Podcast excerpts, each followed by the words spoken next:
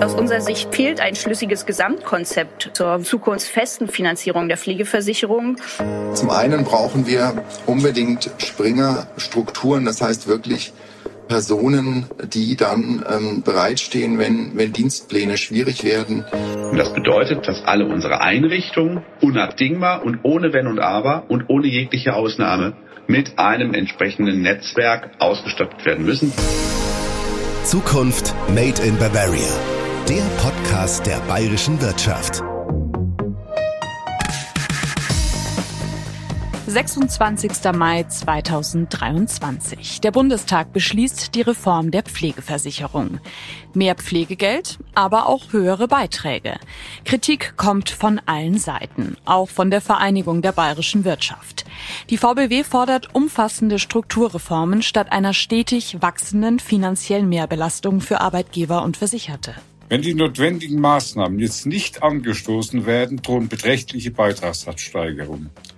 Die Folgen für die Lohnzusatzkosten werden erheblich und entwickeln sich weiter zum Standortnachteil. Wirtschaftliche Stärke ist aber die Grundlage für Wohlstand und soziale Sicherung so der Hauptgeschäftsführer der Vereinigung der bayerischen Wirtschaft Bertram Brossart. Man nähert sich wieder dem historischen Höchststand des Gesamtbeitragssatzes zur Sozialversicherung von 42 Prozent. Mit allen negativen Konsequenzen. Eine Kostenspirale muss laut VBW verhindert werden. Das Ziel sei, kurzfristig stabilisieren und langfristig reformieren. Aber wie kann Pflege wirklich zukunftsfähig gemacht werden? Nicht nur, aber vor allem auch auf finanzieller Ebene. Darum geht's in dieser dritten Folge von Zukunft Made in Bavaria, dem Podcast der Vereinigung der bayerischen Wirtschaft. Mein Name ist Katharina Muth. Kurz die Hard Facts zur Pflegereform. Das Pflegegeld wird zum 1. Januar 2024 um 5 Prozent erhöht. Ebenso der Beitrag für ambulante Sachleistungen. Außerdem wird es einfacher, Hilfe für eine Auszeit bei der häuslichen Pflege zu erhalten. Um die benötigten 6 Milliarden Euro zu finanzieren, steigen die Beiträge ab 1. Juli 2023 an. Um 0,35 Prozentpunkte auf 3,4 Prozent des Bruttolohns. Für Kinderlose gibt es einen Zuschlag von 0,6 Prozent und der Beitrag steigt auf 4,0 Prozent. Eltern mit Kindern in der Erziehungsphase sollen entlastet werden. Der Arbeitgeberanteil beträgt konstant 1,7 Prozent. Ja, und wie gesagt, es hagelt Kritik. Das sei keine Reform, sondern ein Reformchen, ein Auf Sicht fahren. Selbst Gesundheitsminister Karl Lauterbach sieht ein, dass es kein Zitat perfektes Gesetz sei.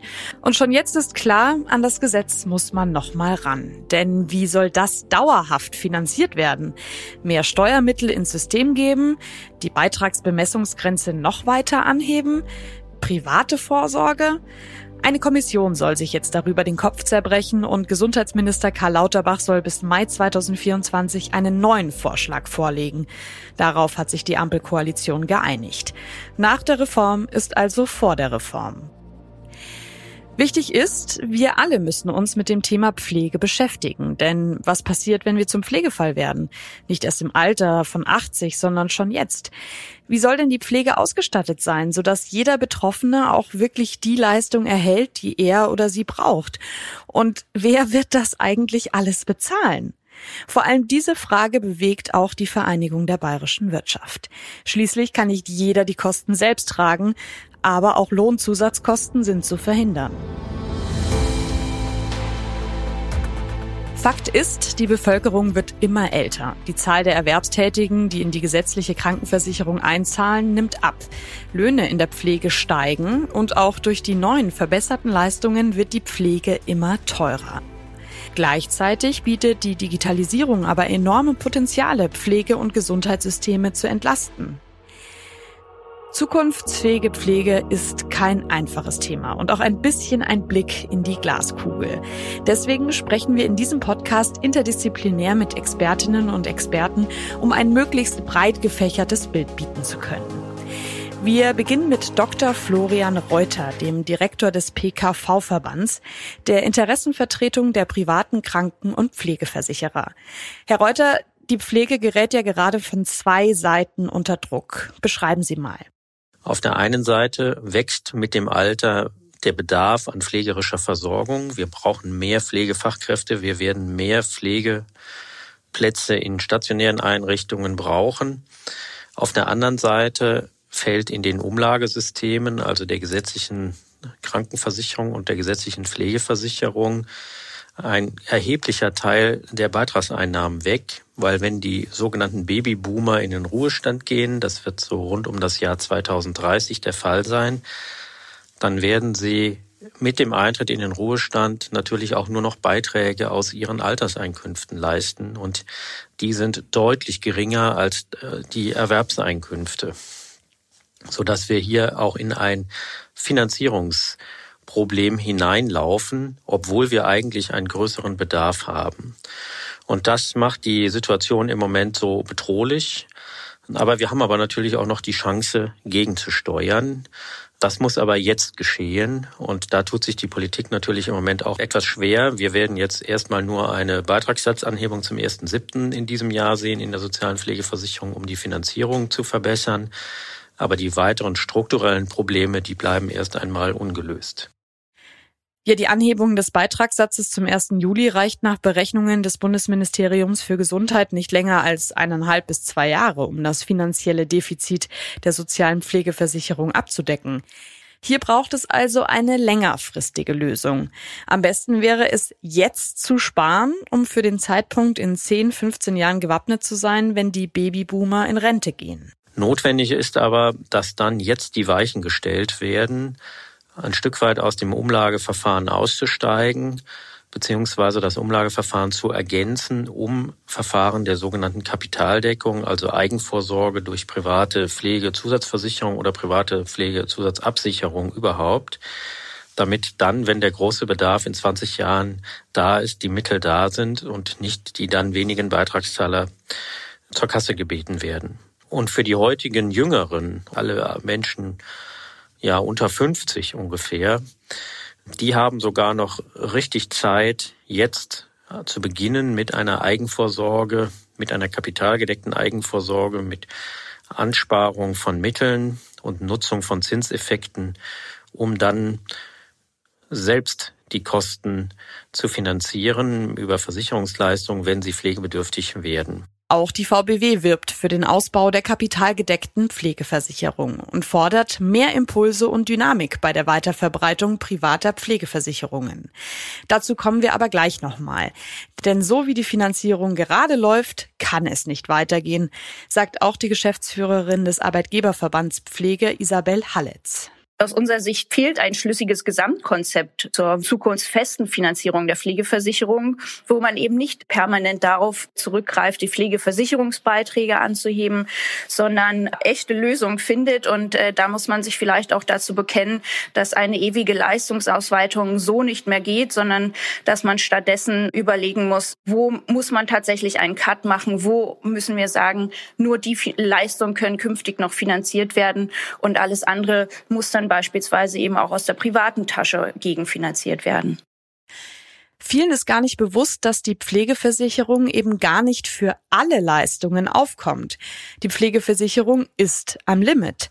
Andererseits können vor allem Jüngere nicht noch mehr zur Kasse gebeten werden.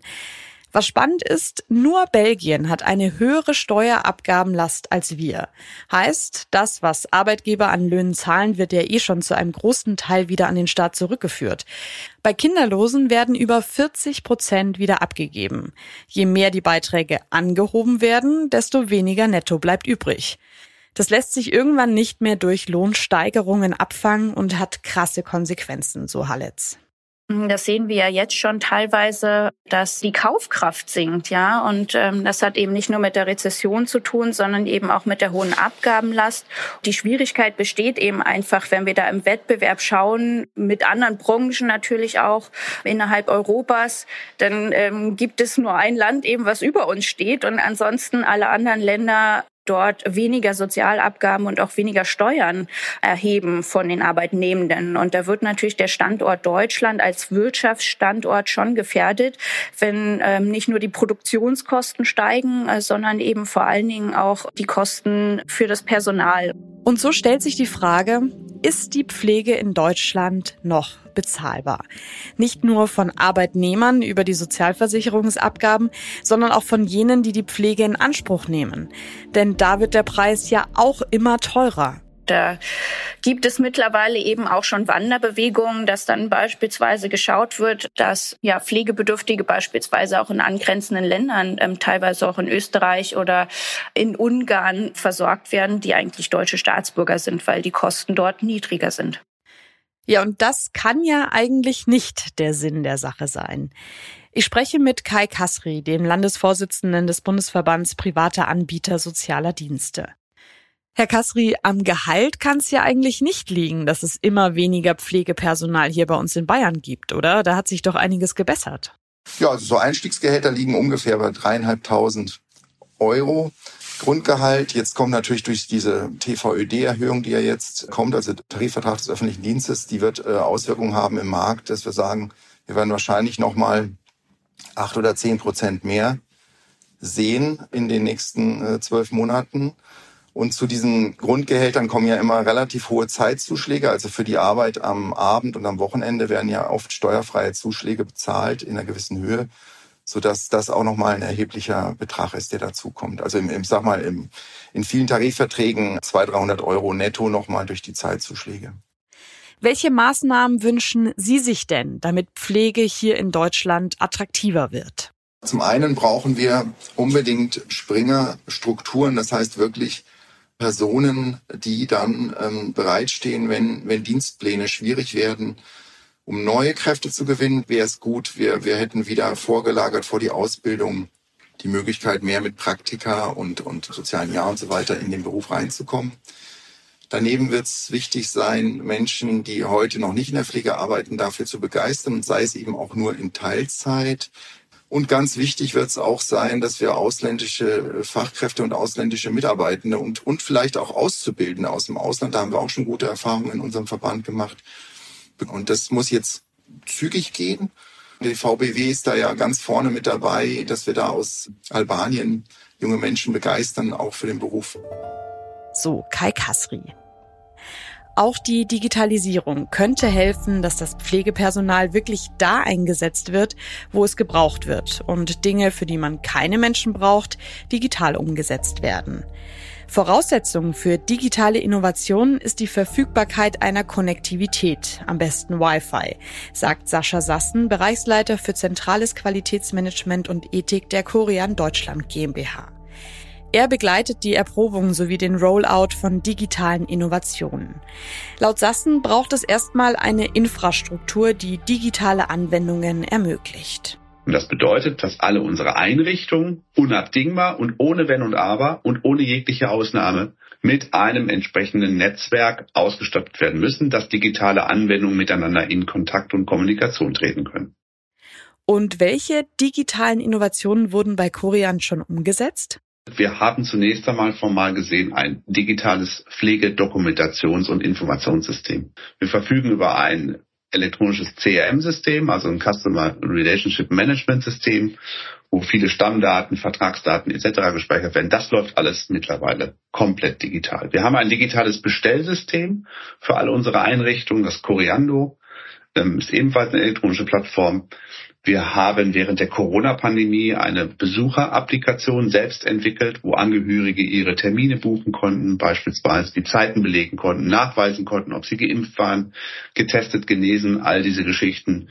Wir haben für die Pflegedürftigen selbst vor Ort die Bringliesel implementiert. Die Bringliesel ist eine digitale Innovation, dass kleine Drogerieartikel beispielsweise des täglichen Bedarfs dann aus den ortsbezogenen lokalen äh, Drogeriefachhandel dann an den Verbraucher kommen.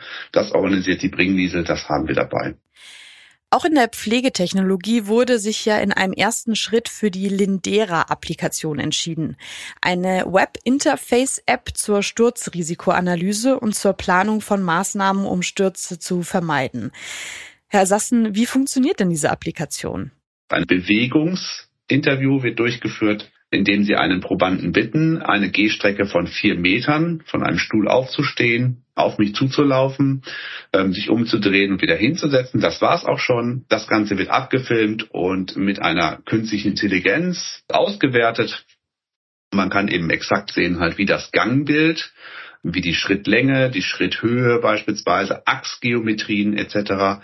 werden abgeglichen mit anderen aber Tausenden, Hunderttausenden, Millionen von Datensätzen aus Lokomotionsvideos und dort wird eine Hochrechnung vorgenommen, was die Beweglichkeit betrifft. Zeitgleich führt man eine Interviewsituation mit dem Probanden, mit dem Pflegedürftigen, indem man sich erkundigt nach der Medikation, nach bestimmten Geflogenheiten, Eigenschaften, Stürzen in der Vergangenheit, bestimmte Präferenzen hinsichtlich der Wohnsituation etc. und packt das Ganze in ein Analysetool und bekommt eben von der KI dann einen entsprechenden Sturzgrad berechnet. Das Ganze wird dann mit Maßnahmen versehen. Die Maßnahmen können dann durch die Pflegefachpersonen bestätigt werden und wandern automatisiert voll integriert in die pflegerische Dokumentationssoftware. Ja, damit kann extrem viel Zeit eingespart werden. Und das ist eben eins der Ziele der Digitalisierung, dass Pflegekräfte entlastet werden, um Zeitkapazitäten für das Wesentliche zu haben, nämlich dort, wo Beziehungsarbeit erforderlich ist. Zum Beispiel im Bereich Essen und Trinken mit Hilfe von digitalen Trinkbechern oder in einigen Jahren, wenn digital affine Menschen pflegebedürftig werden, bietet die Digitalisierung die Möglichkeit, sogenannte Wearables, also Smartwatches zu nutzen, um die Menschen zu monitoren. Angst davor, dass wir irgendwann von Robotern gepflegt werden, brauchen wir aber nicht haben.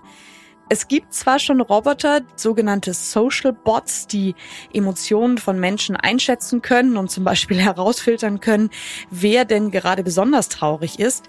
Sascha Sassen tritt da aber nochmal auf die Bremse und sagt, da ist Beziehungsinteraktion nötig. Das soll weiter das menschliche Personal machen.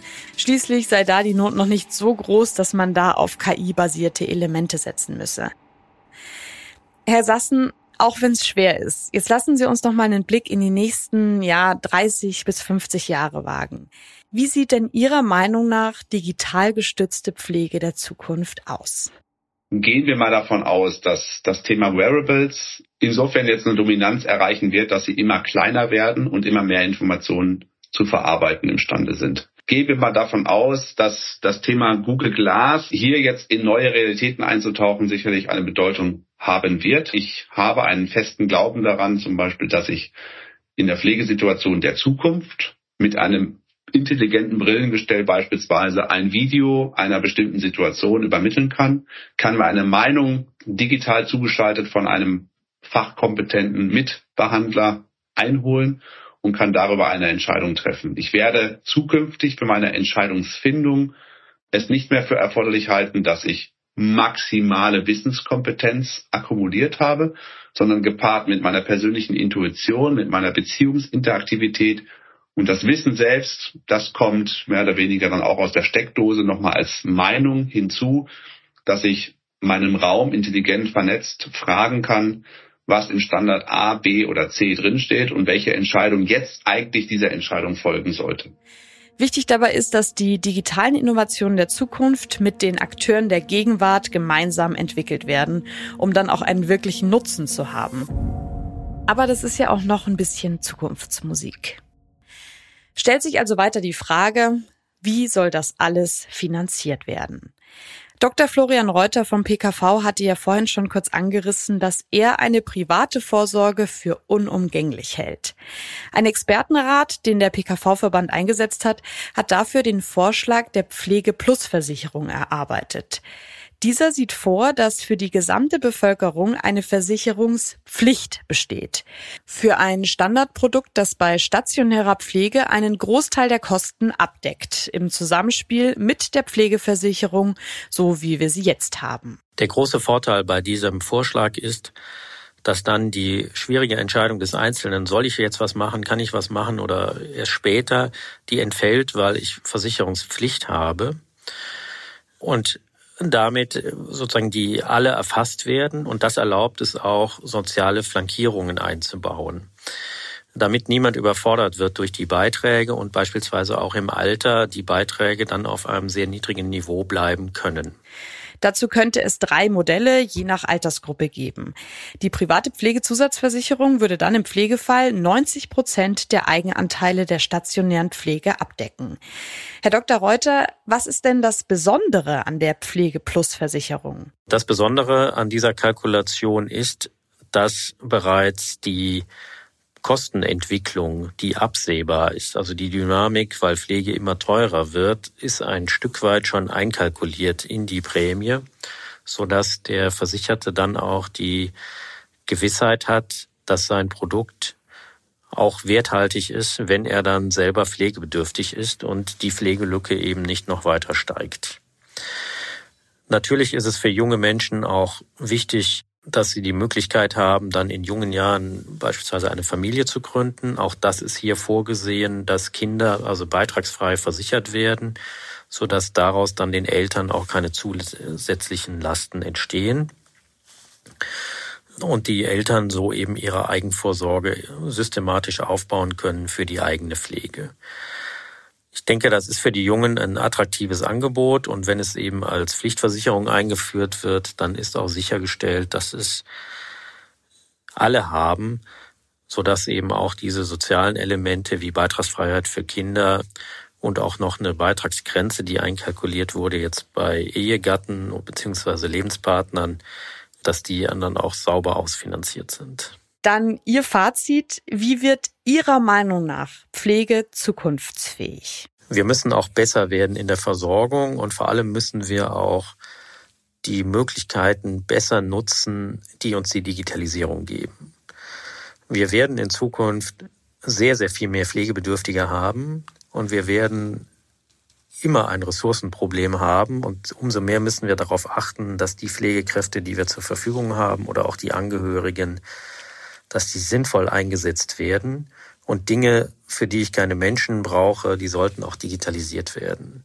Okay, kurz zusammengefasst, eine zukunftsfähige Pflege ist hier bei uns in Deutschland nur möglich, wenn folgende Parameter geklärt sind. Mehr Personal, digitale Hilfsmittel, die sinnvoll eingesetzt werden und eine ausgeklügelte Finanzierung. Ja, und damit sind wir schon am Schluss der dritten Folge Zukunft Made in Bavaria. Diesmal mit dem Schwerpunkt Pflege. Und wir richten weiter den Blick in die Zukunft und stellen die Frage, wie schaffen wir die Energiewende? Und mit welchen innovativen Ideen schaffen es die Unternehmen weiter, hier bei uns in Bayern produzieren zu können, um eine Deindustrialisierung zu verhindern? Die spannenden Antworten gibt's in der nächsten Folge. Zukunft Made in Bavaria.